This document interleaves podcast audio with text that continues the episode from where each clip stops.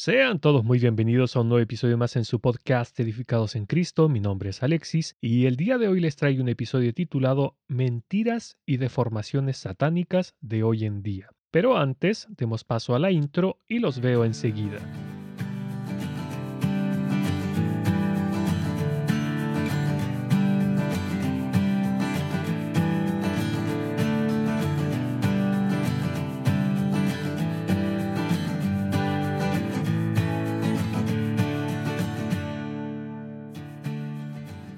Creo que para ningún creyente es un misterio que el mundo en el que estamos viviendo hoy en día busca influenciar a los varones para que se feminicen y a las mujeres para que se masculinicen. Y esto ya no se hace únicamente con los adultos, sino que desde entidades mundiales, tales como la ONU, se busca extender esta influencia a los niños para, de ser posible, sean extraviados desde la cuna. Igualmente, si miramos a un pasado no tan lejano, nos daremos cuenta que el diablo comenzó hace décadas a convencer a la gente con eso de que los hombres tenían un lado femenino, luego con que estaba bien explorarlo, después siguió con que era muy deseable para una mujer que un hombre estuviera en contacto con sus sentimientos y que los expresara sin vergüenza alguna, etc mientras que con las mujeres comenzó diciéndoles que eran iguales a los hombres, luego que las mujeres podían hacer las mismas cosas que los hombres, pues tenían los mismos derechos, para después decirles que tenían que dejar sus emociones de lado, así como a sus hijos para poder perseguir sus metas y logros personales, etc. La meta del maligno siempre ha sido querer destruir la creación de Dios y corromperla a tal punto que sea irreconocible. Por ejemplo, él busca unir lo que Dios creó separado y busca separar lo que Dios unió. Como decía anteriormente, lleva décadas trabajando sobre la base de que hombres y mujeres deben ser iguales en todo y que ser diferentes es malo. Pero, mis hermanos, no somos iguales, somos diferentes, porque Dios nos hizo así.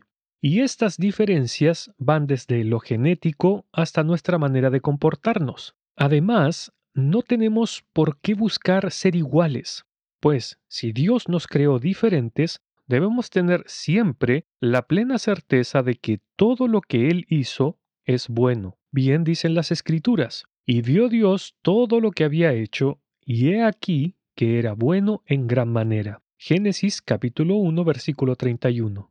Y asimismo, como creyentes, debemos recordar que el maligno es padre de mentira, pues él nunca habla con verdad. Juan capítulo 8 versículo 44. Y que el sistema mundano está bajo su dominio e influencia. Primera de Juan capítulo 5 versículo 19. Y como ya dije, el diablo busca implantar la idea en la mente del ser humano de que ser diferentes está mal y que hombres y mujeres debemos ser iguales en todo, incluida la apariencia física y la forma de ser. Por esta razón, hoy más que nunca, debemos seguir lo que nos dijo el Señor. Mirad que nadie os engañe. Marcos capítulo 13 versículo 5 ya que como creyentes debemos estar atentos y no dejarnos engañar, especialmente en estos tiempos cercanos al fin en los que estamos viviendo. Bíblicamente hablando, quiero desarrollar un poco más estos temas, pero separándolos primeramente entre varones y damas para luego ver estos temas en conjunto. Entonces comenzaré con los varones. Dice la palabra de Dios. Muchos hombres proclaman su propia lealtad, pero un hombre digno de confianza, ¿quién lo hallará? Proverbios capítulo 20 versículo 6 leí la versión de la Biblia de las Américas.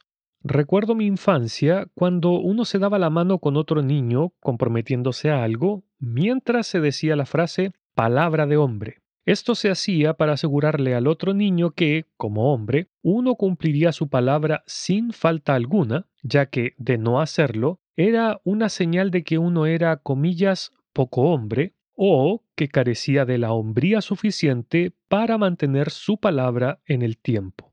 En realidad, si uno mira más hacia el pasado, ser un hombre significaba ser digno de confianza, pues la palabra empeñada como hombre tenía un alto valor. No obstante, el mundo de hoy está lleno de, comillas, pseudo hombres. Digo pseudo porque nos hemos conformado a ser hombres cuya palabra no vale un céntimo, pues decimos que haremos algo y no lo hacemos, o viceversa, siendo que el Señor nos dijo, pero sea vuestro hablar, sí, sí, no, no, porque lo que es más de esto, de mal procede. Mateo capítulo 5 versículo 37.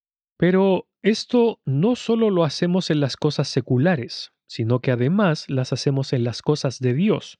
De ahí la advertencia que encontramos en Eclesiastés cuando nos dice, cuando a Dios haces promesa, no tardes en cumplirla, porque Él no se complace en los insensatos. Cumple lo que prometes. Mejor es que no prometas y no que prometas y no cumplas.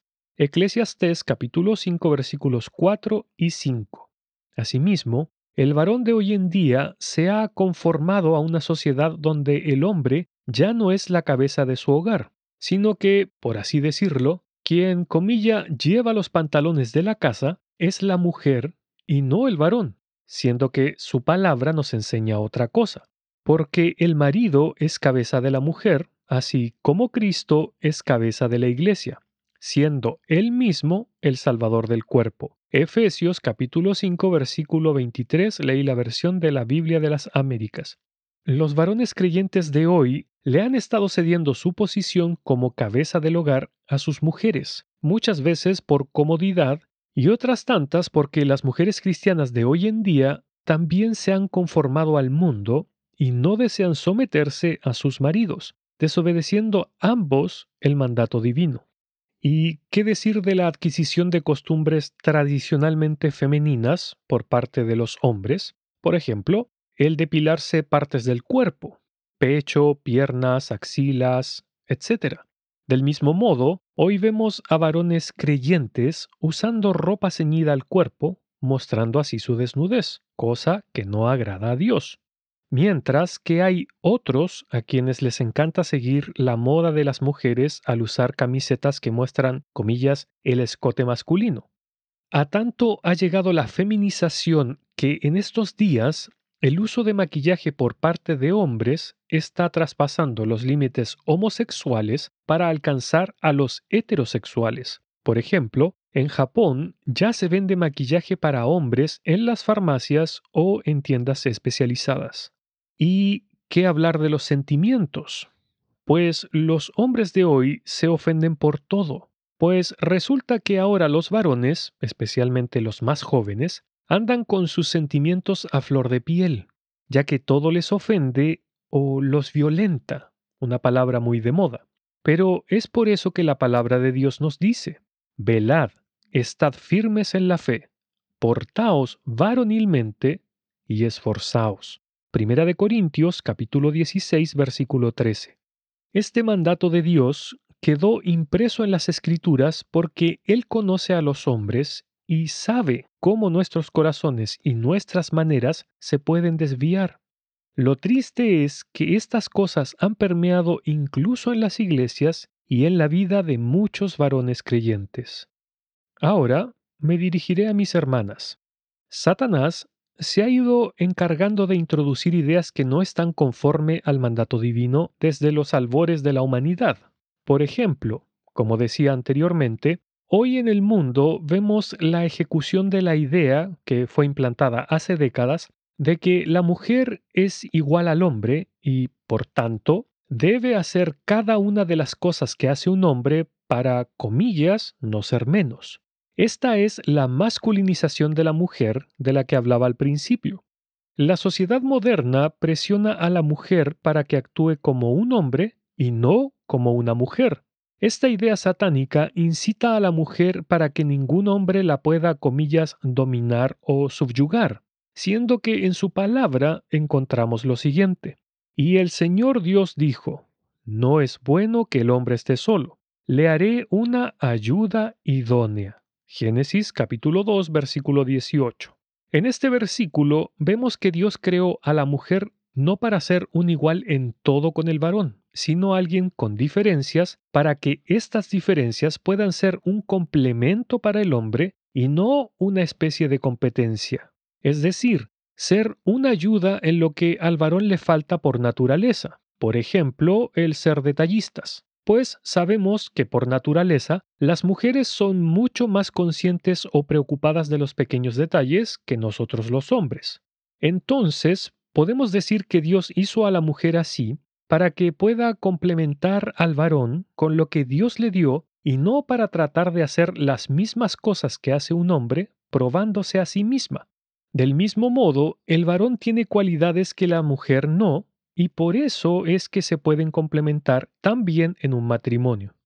Otra idea implantada por el diablo, especialmente en estos días, es la que busca presentar a toda mujer como una, comillas, víctima y a todo varón como, comillas, un victimario porque esta corriente de pensamiento nos dice que, comillas, todos los hombres son malos, mientras que, comillas, todas las mujeres son buenas, ya que son, comillas, víctimas de los hombres. Pero, ¿qué dice Dios al respecto? Entonces vino uno y le dijo, Maestro bueno, ¿qué bien haré para tener la vida eterna? Él le dijo, ¿por qué me llamas bueno? Ninguno hay bueno sino uno, Dios. Mateo capítulo 19 versículos 16 y 17. En estos versículos, el Señor nos deja muy en claro que no existe tal cosa como las mujeres buenas, porque ninguno de nosotros es bueno a los ojos de Dios. Bien le dice Pablo a los romanos que no existe diferencia alguna, pues todos hemos pecado. Romanos capítulo 3 versículo 23 y que es la misma idea expresada en Eclesiastés cuando dice, no hay una sola persona en la tierra que sea siempre buena y nunca peque. Eclesiastés capítulo 7 versículo 20. Leí la versión de la nueva traducción del viviente. Así que, amada hermana, si usted está creyendo que por ser mujer es buena, le aconsejo que se mire en el espejo de la santidad de Dios para que note la maldad que hay en usted porque, como nos enseña su palabra, tanto hombres como mujeres somos igualmente malos a los ojos de Dios. Otra área donde Satanás ha mantenido cautiva a la mujer desde hace miles de años es en lo referente a la apariencia física. El maligno siempre ha buscado estimular esta área en las damas, ya sea a través de la vanidad o a través de la inseguridad. Por ejemplo, hoy en día le presenta a las mujeres estándares de belleza que son imposibles de cumplir por la gran mayoría. ¿Para qué?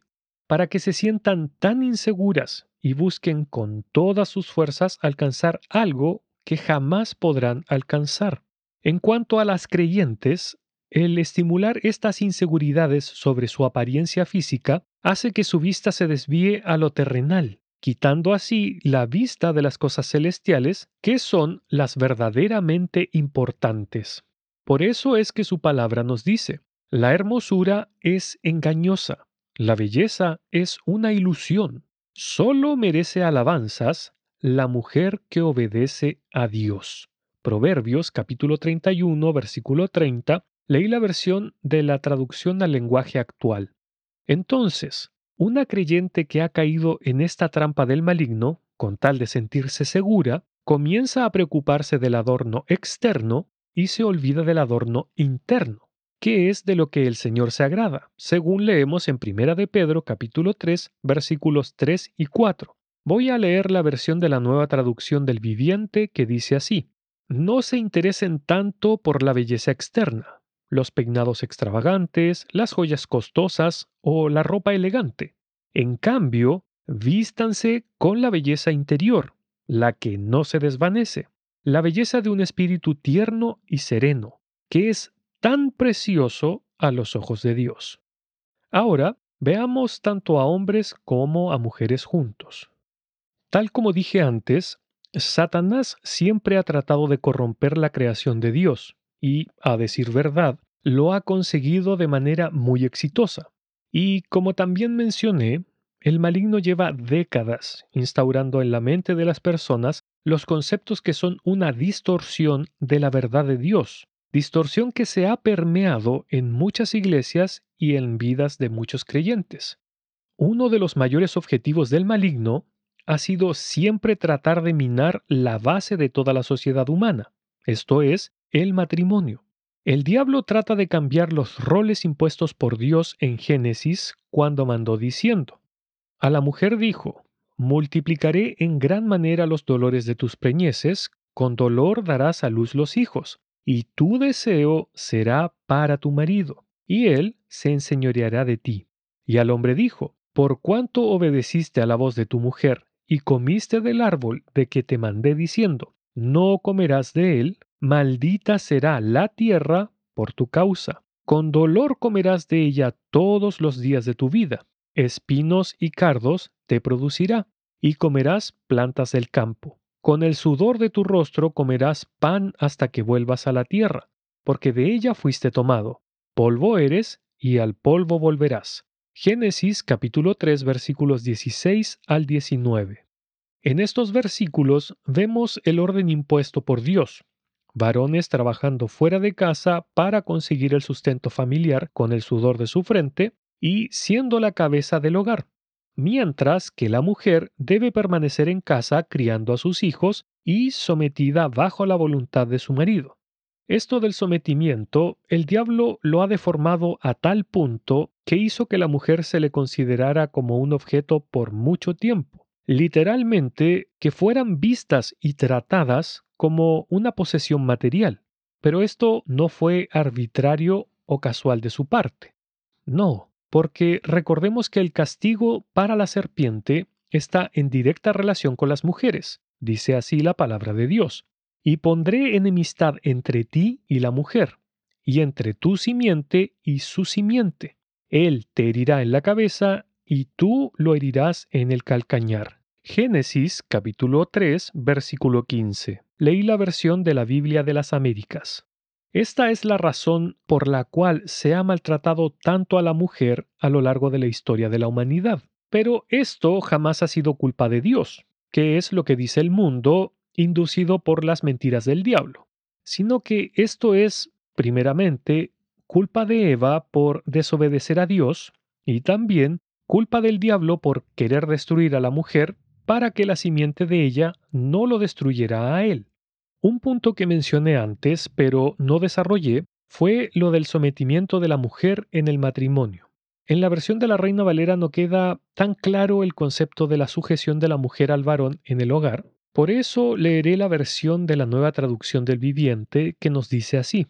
Luego le dijo a la mujer, Haré más agudo el dolor de tu embarazo, y con dolor darás a luz y desearás controlar a tu marido, pero él gobernará sobre ti. Génesis capítulo 3 versículo 16. Este concepto de la sujeción de la mujer a su marido lo amplía el apóstol Pablo en el Nuevo Testamento, tanto en Efesios capítulo 5, comenzando en el verso 22, como en Colosenses capítulo 3 desde el versículo 18. Si bien esta sujeción es parte del castigo de la mujer por su desobediencia a Dios, sin embargo, lo hermoso de esto es que aquel castigo pasó a ser una preciosa figura del sometimiento de la Iglesia, como esposa, a la voluntad de Cristo, quien es el esposo. Un sometimiento que tanto hombres como mujeres debemos aceptar y obedecer, porque tanto varones como damas tenemos un esposo celestial, puesto que si somos el cuerpo de Cristo, somos su esposa. Sé que para mis hermanos varones no es un término que nos guste escuchar o siquiera pensar. Me refiero a que tenemos un esposo, pero esto es así, ya que cada varón creyente está en la misma posición de una esposa que debe someterse a su marido con toda sujeción como parte de la iglesia de Cristo. Satanás, en la sociedad en la que vivimos hoy en día, ha corrompido este orden impuesto por Dios, puesto que en la mayoría de los hogares la que manda es la mujer y no el varón. Hago una aclaración. Esto no es un ataque contra las mujeres, ni tampoco es machismo de mi parte, sino que cuando vemos en las escrituras las consecuencias cuando los varones dejamos de ocupar el lugar que Dios nos mandó ocupar y de la manera que Dios nos dijo que debíamos hacerlo para permitir que las mujeres se pongan por cabeza de nosotros, Él nos tiene que decir cosas como esta. líderes inmaduros oprimen a mi pueblo, y las mujeres lo gobiernan. Oh pueblo mío, tus líderes te engañan, te llevan por el camino equivocado. Isaías capítulo 3 versículo 12 leí la versión de la nueva traducción del viviente. Cuando uno lee las escrituras, ¿qué pasó con Israel cuando las mujeres gobernaron o controlaron a sus maridos que eran reyes? Podemos ver reinados nefastos y llenos de maldad, tales como los de Jezabel, Atalía, Salomón en su vejez o el del rey Joram, que era rey de Judá, quien fue inducido a hacer lo malo por la hija de Acab y Jezabel, tal como dicen las escrituras. Escuche, y anduvo en los caminos de los reyes de Israel, como hizo la casa de Acab, porque tenía por mujer a la hija de Acab, e hizo lo malo ante los ojos de Jehová. Segunda de Crónicas, capítulo 21, versículos 6 y 7.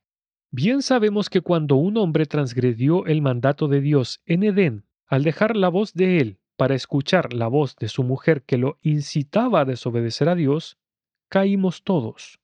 He ahí el peligro cuando un hombre abandona el lugar impuesto por Dios, desobedeciendo la voz de él, o cuando una mujer ocupa un lugar que no le corresponde, pasan cosas tan terribles como las ocurridas en Edén.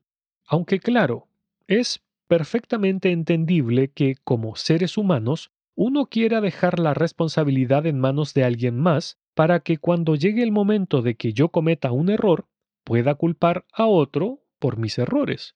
Sin embargo, no es como Dios actúa, pues, si bien fue Eva la engañada y la primera en desobedecer al comer del fruto, Dios le pidió cuentas a Adán, porque a él lo había dejado a cargo de todo, que es lo mismo que hará Dios con cada varón en su matrimonio, pues le pedirá cuenta de su casa, ya que el varón es la cabeza del hogar. Puede que alguien piense que eso es muy injusto e incluso haya quien piense que existe una contradicción en las escrituras, ya que Dios dice, los padres no morirán por los hijos, ni los hijos por los padres. Cada uno morirá por su pecado. Deuteronomio capítulo 24 versículo 16. Pero no, no existe injusticia alguna en el carácter de Dios porque Él es justo. Salmos capítulo 11 versículo 7. Y su trono está fundado en la justicia. Salmos capítulo 89 versículo 14. Del mismo modo, tampoco existe una contradicción en las escrituras, ya que aquel que es puesto como cabeza o gobernante debe dar cuenta de sus gobernados. Esto lo vemos en el ejemplo del Señor Jesús, pues Él es la cabeza de la iglesia, y es Él quien pagó por cada una de nuestras faltas, tomando la responsabilidad de nuestros actos como si fueran de Él, y por tanto es Él quien se presenta delante del trono de Dios Padre como nuestro abogado, tal como nos dice el apóstol Juan en su primera carta. Como el diablo incita el dominio de la mujer sobre el varón, hoy en día nuestra sociedad es una que está altamente influenciada y muchas veces regida cada vez más por las mujeres. Eso sin mencionar el sinnúmero de varones creyentes que son gobernados por sus esposas en sus hogares, lo cual se permea incluso hasta las iglesias, en donde las decisiones que, comillas, toman los varones muchas veces han sido influenciadas o derechamente tomadas por sus esposas y no por los varones. Mis hermanos, ya para terminar, les quiero recordar que nosotros no somos de este mundo. Juan capítulo 15 versículo 19. Por lo tanto, no podemos seguir la corriente de este mundo porque Dios ya nos sacó de ella. Efesios capítulo 2 versículos del 1 al 3. Entonces, estemos atentos y no nos dejemos engañar por las mentiras del maligno, sino que creámosle siempre a Dios, conformándonos a su palabra. Es decir, haciendo lo que su palabra nos dice que hagamos y de la manera que Él nos dice que la hagamos, y no como el mundo la hace, sin importar lo que diga éste, porque bien dice su palabra. Y el mundo pasa y sus deseos, pero el que hace la voluntad de Dios permanece para siempre. Primera de Juan capítulo 2 versículo 17. Que el Señor les bendiga. Para más episodios del podcast, visite el sitio web www.edificadosencristo.net. en donde además podrá encontrar devocionales diarios para su edificación. Este podcast también está disponible en otras plataformas tales como Spotify, Apple Podcast, TuneIn, Stitcher y muchas otras. Si desea ponerse en contacto conmigo, lo puede hacer a través del sitio web www.edificadosencristo.net o escribiendo directamente al correo edificadosencristo.net@gmail.com.